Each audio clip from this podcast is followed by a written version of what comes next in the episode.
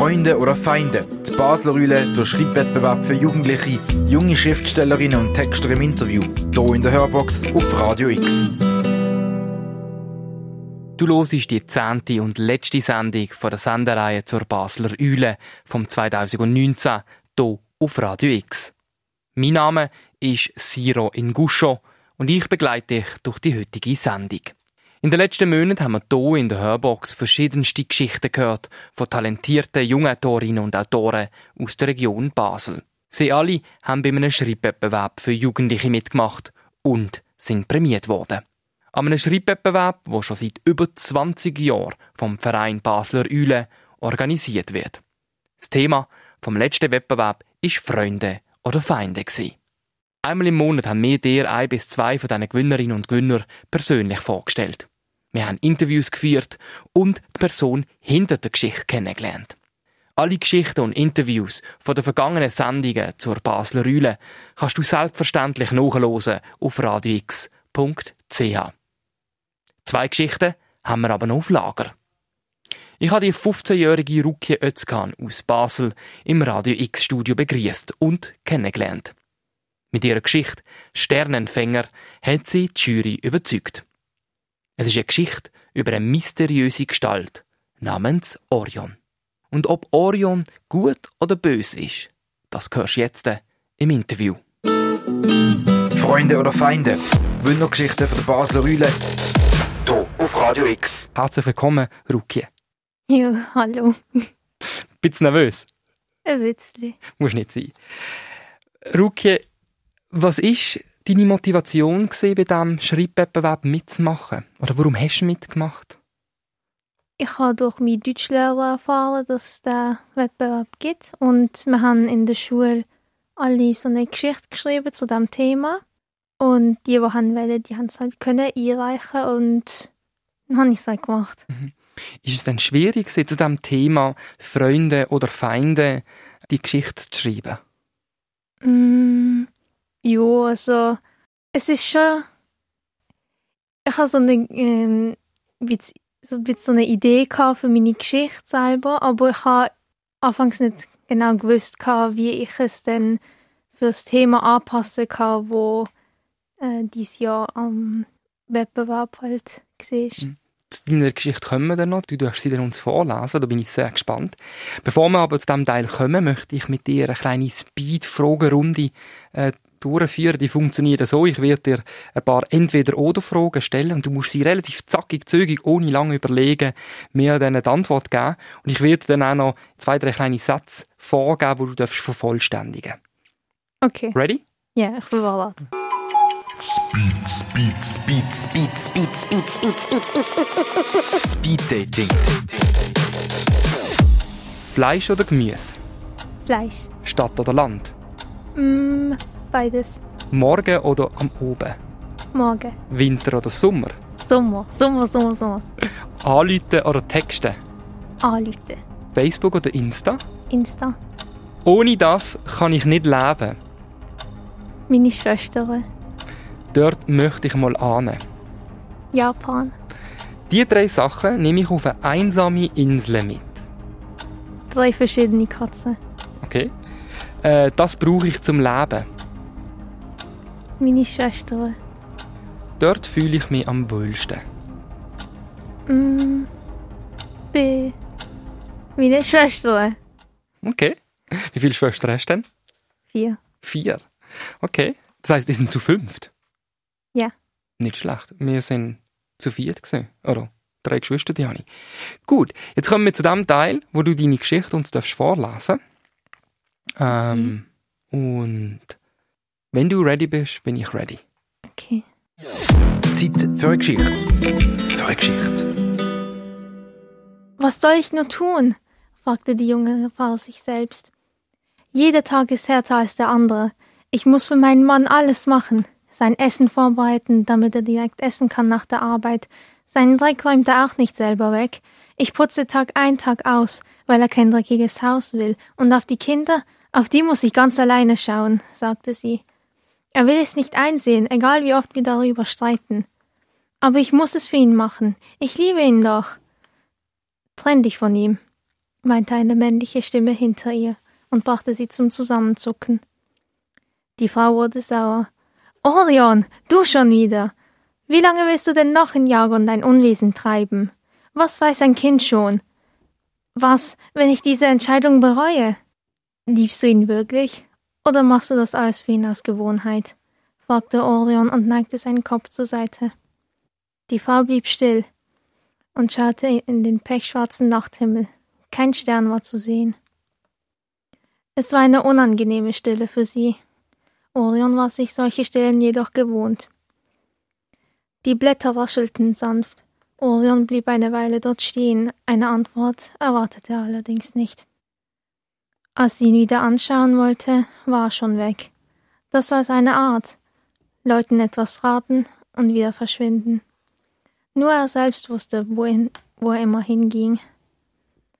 Er zog einen goldenen Schlüssel aus seiner Hosentasche und zeichnete ein Tor in die Luft.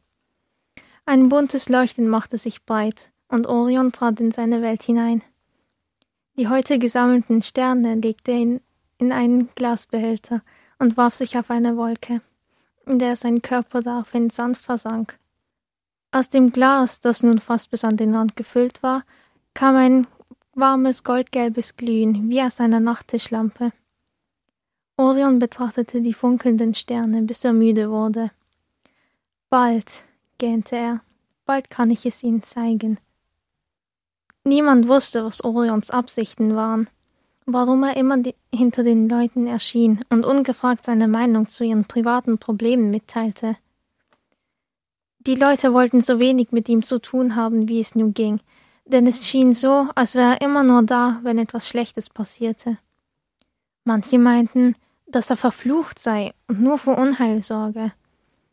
Er kam, wenn die Leute keinen Ausweg aus ihren Problemen fanden, seien es Beziehungsprobleme, Geldprobleme, Familienprobleme oder andere Sorgen. Orion war immer da und schaute still zu, wie ein Unglücksbringer. Es war so, als würde das Unglück mit ihm durch die Stadt Jagon ziehen. Hörte man auf seinen Rat und berichtete ihm davon, machte er eine Bewegung mit den Händen, als würde er etwas aus den plötzlich goldgelb leuchtenden Augen der Betroffenen stehlen. Danach verschwand er wieder. Was war es, das er aus ihren Augen nahm? Was, wenn er ihre Probleme auslöste und dann vorgab, helfen zu wollen, um dieses etwas aus ihren Augen zu stehlen? Trauen konnte man ihm kaum. Trotz seiner Hilfe blieben fast alle misstrauisch. Er musste ein Feind sein. Die Bewohner von Jagon waren verwirrt. Was wollte dieser Junge von ihnen? Seit Orions Gespräch mit der jungen Frau waren mehrere Wochen vergangen, bis er auf einem Winterabend auf einem Spaziergang durch Jagon wieder auf sie traf. Als sie Orion erblickte, rannte sie zu ihm. Orion, endlich habe ich dich gefunden. Ich habe lange über das, was du mir gesagt hast, nachgedacht, teilte sie ihm inmitten tiefer Atemzüge mit. Er fand, dass es ein offensichtlicher Ratschlag gewesen war, den er ihr gegeben hatte, aber anscheinend hatte sie das gebraucht. Sie klang überglücklich und hatte ein breites Lächeln auf dem Gesicht. Orion wurde neugierig. Er hörte ihr aufmerksam zu. Kurz gesagt, ich habe mich von meinem Mann getrennt. Ihre Augen leuchteten. Jetzt! Orion schnappte die Sterne aus ihren Augen und machte sich davon. Die Frau konnte nicht reagieren. Er war zu schnell. Fest hielt er die Sterne in seinen Händen. Handschuhe brachte er nicht. Die Sterne wärmten seine Hände. Noch nie war er so schnell gerannt. Es fühlte sich wie eine Ewigkeit an, bis er an einer Gasse ankam, an der er sein Tor unbeobachtet erscheinen lassen konnte. Endlich, sagte Orion glücklich. Er griff nach dem Glas mit den Sternen und machte sich zurück nach Jagon auf. Auf dem Dach eines Hauses blieb er stehen. Er machte den Behälter vorsichtig auf, um es nicht aus Versehen auszuleeren. Er nahm einen Stern in die Hand, stellte sich auf die Zehenspitzen und streckte seinen Arm in die Luft. Eins. Den ersten Stern hatte er erfolgreich aufgehängt. Zwei. Er platzierte einen weiteren Stern auf die gleiche Art auf dem Himmel. Die ganze Nacht verbrachte er damit, den Nachthimmel zu schmücken. Als er fertig war, kamen schon die ersten Leute aus ihren Häusern. Orion versteckte sich und schaute zu. Es ging nicht lange, bis ganz Jagon durch das Gejubel draußen aus ihrem Schlaf geweckt wurde und aus ihren Häusern trat. Bald waren schon alle von dem Spektakel in ihren Bann gerissen. Ein Nachthimmel mit Sternen. Es war ein atemberaubender Anblick, und trotzdem schien Orion mehr auf die Leute zu achten. So wie die Leute sich in diesem Moment fühlten, fühlte sich auch Orion, wenn Menschen glücklich waren. Die Sterne waren die Freuden der Menschen, Orion wollte allen zeigen, wie schön ihre Freude aussah. Lange schaute er mit einem Lächeln auf seinem Gesicht zu, bis er in seine Welt zurückkehrte. Sein Auftrag war erfüllt. Er musste nicht mehr zu den Menschen und ihnen die Freude zeigen, denn jetzt hatten sie diese am Nachthimmel und konnten sie immer betrachten. Ein letztes Mal schaute er zurück. Danke, sagte er und schloss das Tor hinter sich. Niemand wusste, dass die Sterne durch Orion an den Himmel gekommen waren. Wie sollten sie auch? Freunde oder Feinde? Wundergeschichten von der Basler Rühle. Hier auf Radio X. Super gemacht. Und eine wunderschöne Geschichte. Danke. Ähm, wie bist du auf den Charakter gekommen, auf Orion? Mm, Also ich habe im Kopf, wo ich die Geschichte geschrieben habe, Mhm. habe ich im Kopf das Wort Sternenfänger gehabt. Mhm. Und dann habe ich auf dem dann gebaut und auch st- halt der Sternenfänger. Mhm. Ähm, ist es deine erste Geschichte, die du so schreibst? Ja, wo ich so schrieb, ja. Mhm. Du bist jetzt prämiert. Was bedeutet die Prämierung für dich? Ich finde es cool. Ist es auch. Es ist wirklich mega cool. Und ähm, wie geht es weiter? Wirst du weiterschreiben oder? Ich weiß es nicht. Es hat mir Spaß gemacht, die Geschichte zu schreiben, aber ich tue jetzt nicht immer schreiben. Ich, ich schreibe halt mehr in der Schule und Mhm. ja, und ich weiß nicht, ob ich beim Wettbewerb nächstes Jahr wird mitmachen wegen der Schule. Mhm. Ja, schaust dann. Ja. Ähm, hast du einen Lieblingsautor oder Lieblingsautorin? Nein, habe ich nicht. Ein Lieblingsbuch? Nein, das habe ich auch nicht. Ist auch nicht, ist auch nicht, nicht so schlimm. Ähm, ich habe ja im Mail geschrieben, gehabt, ähm, dass du dir äh, ein Musikstück darfst wünschen Was war denn dein Musikwunsch? Es gibt eine Gruppe, die ich gerne habe. Mhm. ihre Musik, sie heißt BTS und es gibt ein Lied. Das, es das Lied ist, ähm, es hat jetzt, der Name vom Lied sind Zahlen, also Okay. jetzt müsst, jetzt müsst, so, als würde ich eine Telefonnummer okay. diktieren, ist jetzt, ja, 134340, so heißt es. okay. Vielen Dank, Ruki, dass du bei mir im Studio gesehen bist. Ja, danke auch, Hat wirklich Freude gemacht. Und für deine Zukunft alles Gute. danke.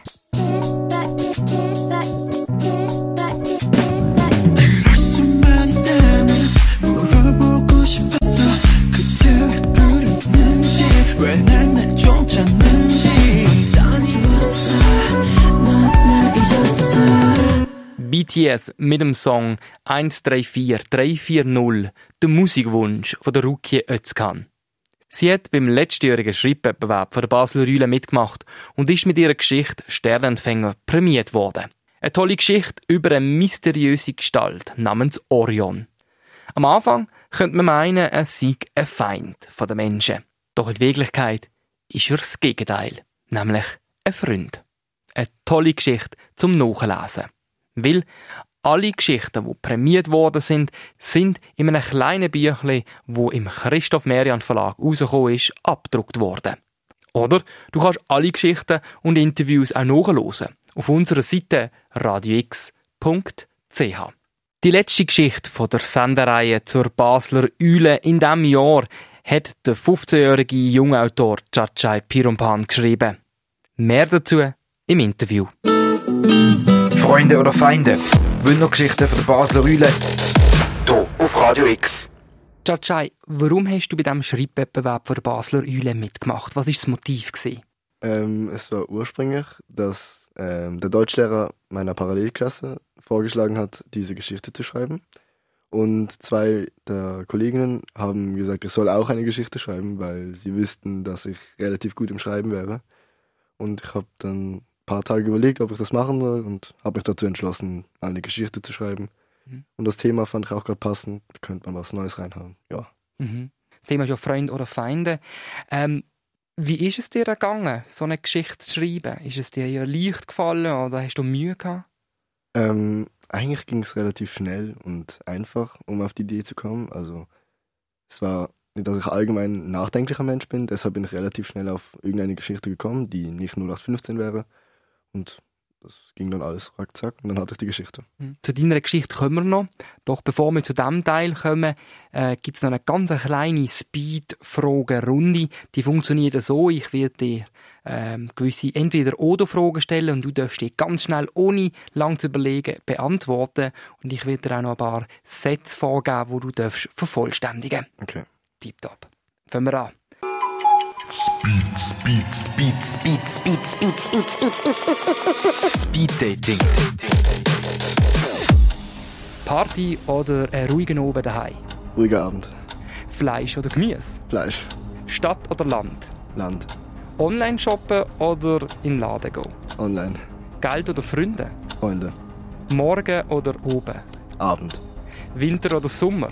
Sommer. Berge oder am Meer? Berge. Online oder offline? Offline. Das Wichtigste im Leben ist, Freunde.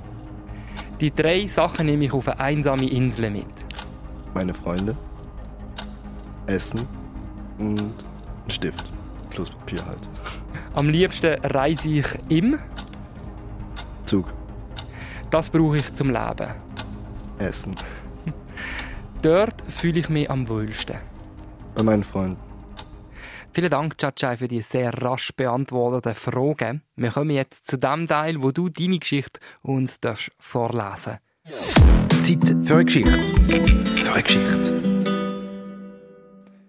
Die Lehre des Lebens. Manchmal lernt man nur durch Schmerz. Diesen Satz begriff ich erst sehr spät. Vielleicht sogar zu spät. Mein Name ist Nathan, ich bin 15 Jahre alt und ehemaliges Bonzenkind ohne Wertschätzung. Ehemalig? Das heißt, dass ich es nicht mehr bin. Und darüber bin ich sehr froh. Ich sag nur, lieber kein Geld als keine Freunde. Wer ich geworden bin und wie ich diesen Weg bestritten habe, wirst du in diesem Text erfahren. Alles fing an mit meinem damals normalen Alltag. Meine Eltern waren stinkreich, ich hatte viele Freunde und gute Noten. Der Traum jedes Menschen, dachte ich damals zumindest. Ich war immer bei meinen Freunden. Oder nein, besser gesagt, sie waren bei mir. Fast jeden Tag zahlte ich ihnen das Essen. Ich musste ihnen ja zeigen, dass sie meine Freunde sind. Eine Freundin wurde mir vom Schicksal ebenfalls beschert. Ich schenkte ihr alles Mögliche, nur um ihr zu zeigen, dass ich sie liebte. Partys stiegen bei mir auch die ganze Zeit. Und als wäre das nicht schon genug, gewannen meine sowieso schon reichen Eltern noch im Lotto. Irgendwie, keine Ahnung. Das Leben war zu perfekt, um wahr zu sein. Das Schicksal war mein bester Freund. Ja, das dachte ich damals wirklich. Leute, die nicht glücklich waren, stellten immer ein Rätsel für mich dar. Ob in der Schule oder sonst wo. Immer, wenn ich diese depressiven Leute sah, blendete ich sie aus. Schutzmechanismus? Schön wär's. Das war einfach asozial, was ich da tat. Ich ignorierte die Leute als Prinzip, weil sie voll komisch für mich waren. Sie grüßten mich nicht, hatten so merkwürdige Frisuren und Kleidung und vor allem waren sie so negativ. So kam es halt dazu, dass ich mich nur mit den angeblich coolen Leuten traf. Menschen, die nicht sonderlich hohen Wert auf das Zwischenmenschliche und die Treue legten. In diesen Kreisen geht es um Macht, Status und Geld, nicht um Loyalität, Hilfsbereitschaft und Gefühle. Realisiert habe ich diese Situation damals natürlich nicht. Ich gehörte ja zu den Leuten, denen Geld und Macht wichtiger waren als alles andere. Leider. Irgendwann aber war das Schicksal nicht mehr so wirklich mein Freund.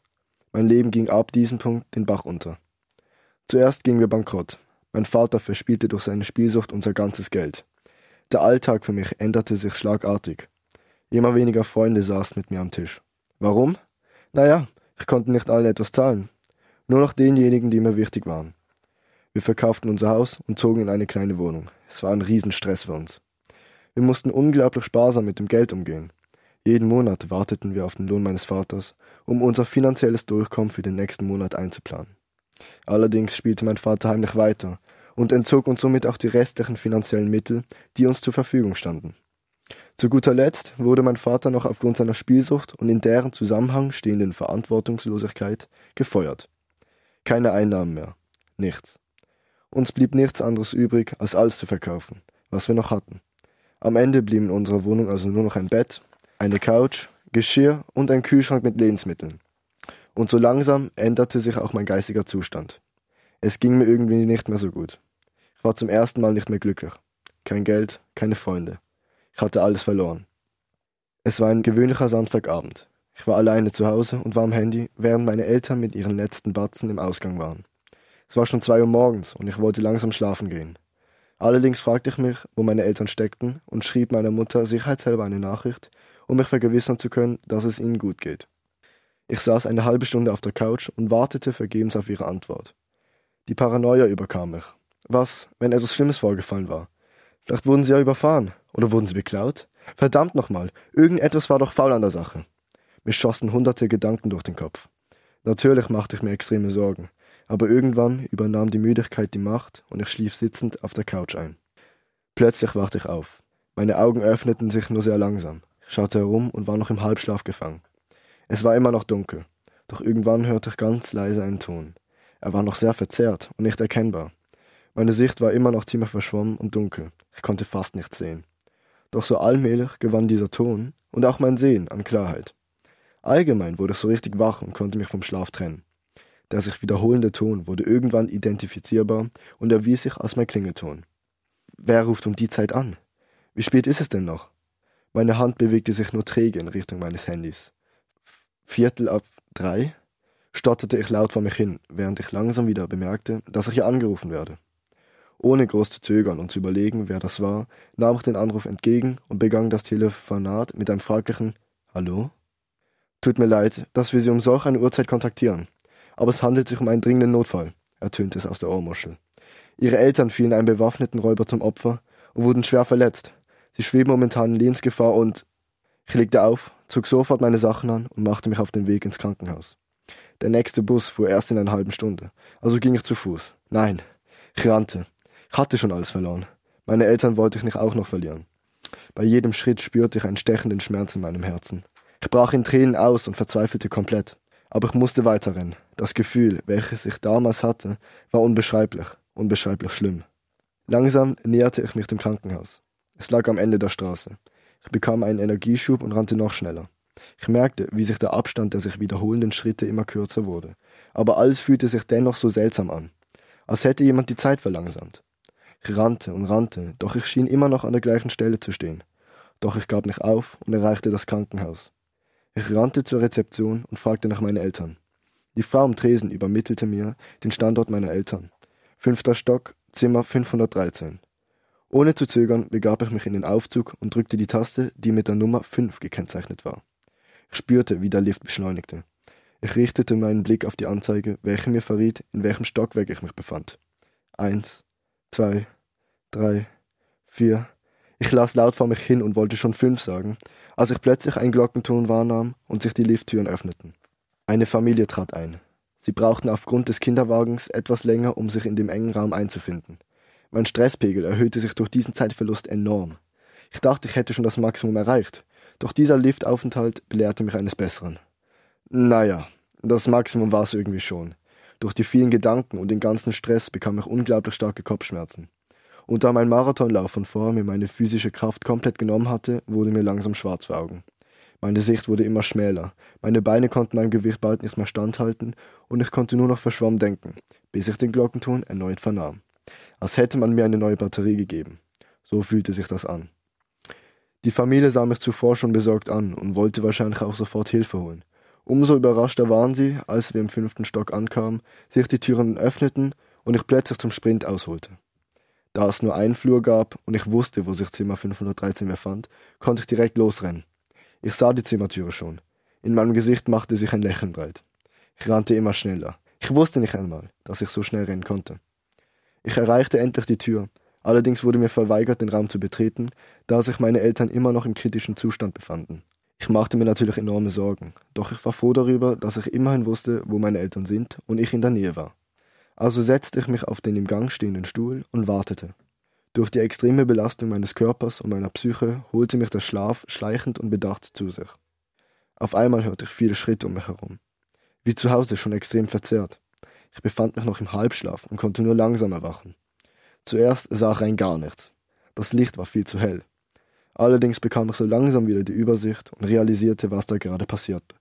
Viele Ärzte liefen in das Zimmer meiner Eltern. Jedes Mal, wenn die Tür aufging, hörte ich jemanden, der panisch etwas sagte, doch durch die Störgeräusche verstand ich kein Wort. Anhand der Emotion, welche diese Person in das Gesprochene hineinfließen ließ, merkte ich, dass etwas aus dem Ruder lief. Ich stand direkt auf und ging zur Tür. Die Krankenschwester stellte sich mir in den Weg und machte mir klar, dass ich den Raum im Moment nicht betreten könne, da die Ärzte sehr beschäftigt waren und ich nur stören würde. Sobald sich der Zustand meiner Eltern bessern würde, dürfte ich das Zimmer betreten. Ich setzte mich also wieder auf den Stuhl und wartete ungeduldig. Nach ungefähr zehn langen Minuten sah ich, wie die Ärzte mit gesenktem Kopf reihenweise das Zimmer verließen und Richtung Aufzug gingen. Ich ahnte schon, wie es um meine Eltern stand. Ich wollte es nur nicht wahrhaben. Also wartete ich auf den Chefarzt. Als dieser ebenfalls den Raum verließ, ging ich direkt zu ihm und fragte ihn hoffnungsvoll, ob es meinen Eltern gut gehen würde. Er klopfte mir auf die linke Schulter und sagte im bedachten Ton Mein lieber Herr, so leid es mir auch tut. Ich muss Ihnen leider mitteilen, dass wir Ihre Eltern nicht retten konnten. Ihre Mutter starb an den Folgen ihrer tiefen Schusswunde. Ihren Vater traf es nicht so hart, allerdings erlitt er einen Herzinfarkt und verstarb dadurch ebenfalls. Es tut mir aufrichtig leid. Möge Gott Ihnen beistehen. Meine Welt stand still. Ich hatte soeben alles verloren, was mir wichtig war. Keine Freunde, keine Familie und kein Geld. Nein, das Geld war mir scheißegal. Ich wollte nur Menschen, die zu mir standen. Menschen, die mir zeigten, dass sie mich liebten. Menschen, zu denen ich stehen konnte. In guten wie schlechten Zeiten. Meine Eltern sind vor drei Stunden gestorben. Ich stehe an einer Klippe und schreibe meine letzten Worte. Das Leben, welches ich durchlebt habe, war in gewisser Weise kein schönes. Mein Umfeld bestand aus geizigen Menschen, welche nur dem Profit nachjagten. Meine Familie war wohlhabend und lebte in einem riesigen Haus. Doch wir liebten uns nicht. Diese Familie war nur ein Mittel zum Zweck, ein Image, um mit der High Society zu bestehen. Letztendlich bemerkte ich das alles zu spät. Viele Menschen verstellen sich. Viele Menschen sind nur Freunde, wenn du Geld hast. Viele Menschen schätzen es nicht, wenn du etwas tust. Aber vor allem, ich war einer dieser vielen Menschen gewesen. Und das bereue ich zutiefst. Wenige Menschen halten zueinander, egal wie es um sie steht. Wenige Menschen bedeutet Loyalität etwas, und wenige Menschen werden dafür geschätzt. Ich bin mir das erst seit kurzem bewusst. Schlussendlich erwies sich das Schicksal doch als ein Freund. Allerdings ist die Zeit für mich abgelaufen. Doch dieser Text soll den Menschen zeigen, was es heißt, ein Mensch zu sein. Lebt wohl. Freunde oder Feinde? Wundergeschichten von der Basler Rühle. Hier auf Radio X. Ähm, bin sprachlos, wenn ich ehrlich bin. Es ist, ähm, es ist sehr äh, emotionale Geschichte. Es ist Ja. so, sie fährt eigentlich relativ, ähm, ich sage nicht simpel, aber sehr, ja, wie eine normale Locker, Geschichte und steigert sich in etwas rein, wo man jetzt so nicht erwartet. Ja. Ähm, ganz am Anfang schreibst du, reich sein ist ein Traum von jedem Mensch. Ich frage dich jetzt, äh, was ist dein Traum? Mein Traum. So einen richtigen Traum habe ich nicht mal wirklich. Ich halte mich eigentlich an das Jetzt, weil ich nur hier etwas wirklich verändern kann. Aber wenn ich mich für etwas entscheiden könnte, dann wäre es das Rumreisen in der Welt, Leute kennenlernen, Orte entdecken und alles Mögliche. Das heißt, Geld ist für dich kein Traum. Nicht wirklich. Ähm, du schreibst dann auch bezüglich Schicksal. Ähm, ganz am Schluss schreibst du dann auch, schlussendlich erwies sich das Schicksal doch als ein Freund. Der Satz habe ich hat mich ein bisschen zum Stutzen gebracht, weil, wenn ich die Geschichte lese, dann denke ich, okay, der Nathan oder Nathan Ja. verliert ja eigentlich alles. Warum ist denn Schicksal doch ein Freund für ihn? Ähm, weil es in diesem Moment nicht um das drumherum geht, sondern was in seinem Kopf passiert. Sein Mindset stellt sich um, er erkennt die, in Anführungszeichen, Realität und was Menschen angeht halt. Und für ihn äh, ist es so wie, als hätte man ihm einen Kick so im Kopf gegeben, der, ihn, äh, der ihm die Augen öffnet und richtig auf die Welt blicken lässt. Mhm. Ja. Glaubst du denn an Schicksal? Mm, teilweise, sagen wir es so, es ist teilweise. Ich habe da so mein eigenes System. So. Das wäre, wenn ich Äh, fragen darf. dass das Leben nicht aus einem Schicksal oder so besteht, sondern einfach aus Punkten, die im Leben gesetzt sind, aber man trotzdem zwischen den Punkten sein eigenes Leben sozusagen führen kann. Also es gibt immer Schlüsselmomente im Leben, die feststehen, aber drumherum kann man sein Leben leben, wie es ist. Aber im Endeffekt landet man immer bei diesem Fixpunkt. Mhm. Kommen wir nochmal auf die Geschichte im, im Gesamten zurück. Ja. Wie funktioniert das, wenn du so einen Text schreibst? Oder wie hat das da funktioniert? Ich meine, es ist ja nicht ein einfaches Thema, es ist ja nicht eine einfache Geschichte. Es ist, in dieser Geschichte du hast dir sehr viel Gedanken gemacht, so, so empfinde ich das. Wie funktioniert das? Kannst du das ein bisschen erklären? Ich habe das Thema bekommen und habe mir überlegt, was man dazu schreiben könnte, was etwas tiefgründiger ist und etwas düsterer.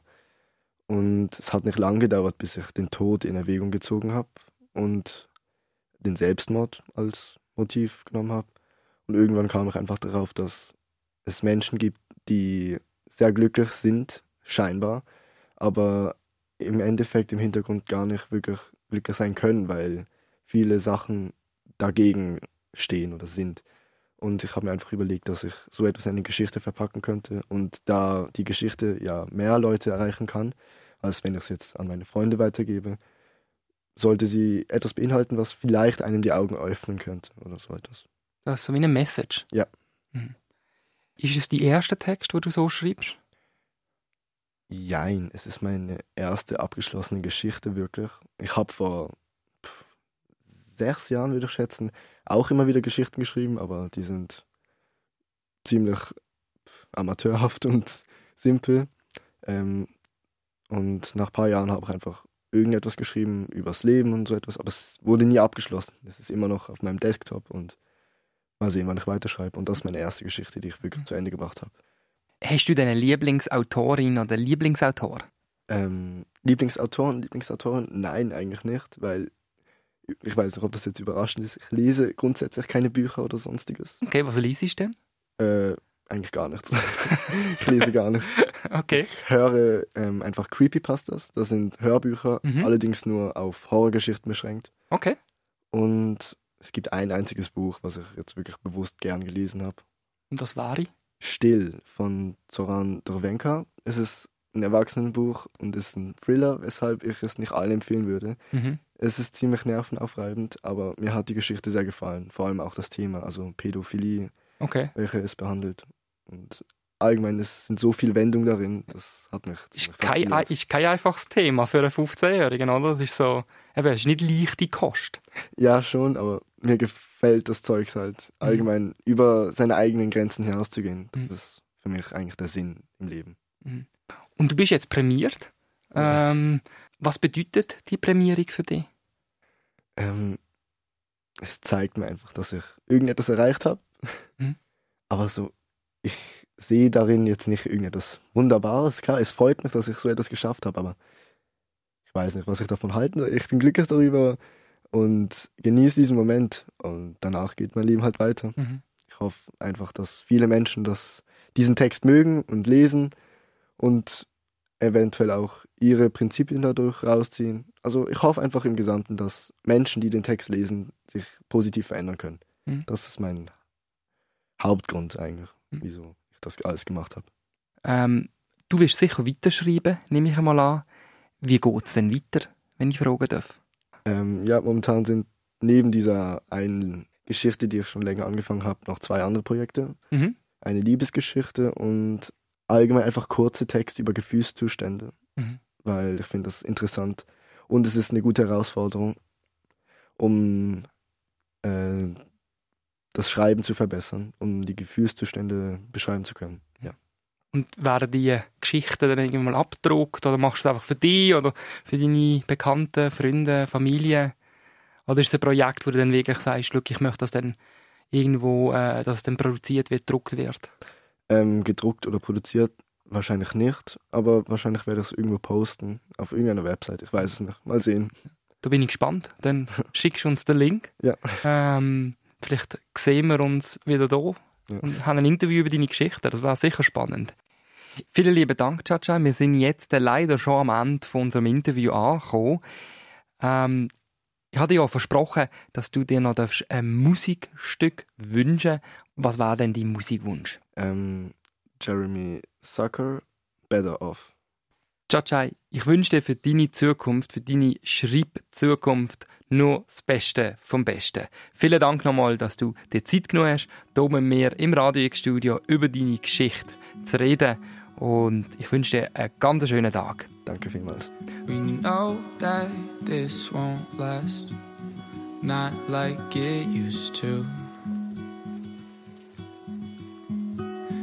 I'm okay with that, but not if I lose you.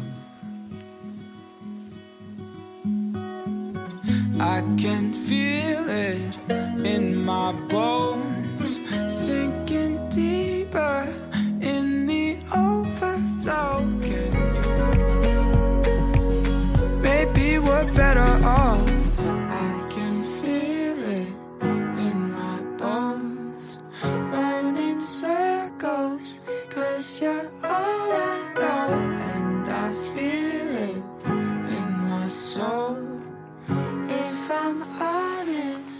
Better Off from Jeremiah Thacker, gewünscht vom Chachai Pirompan.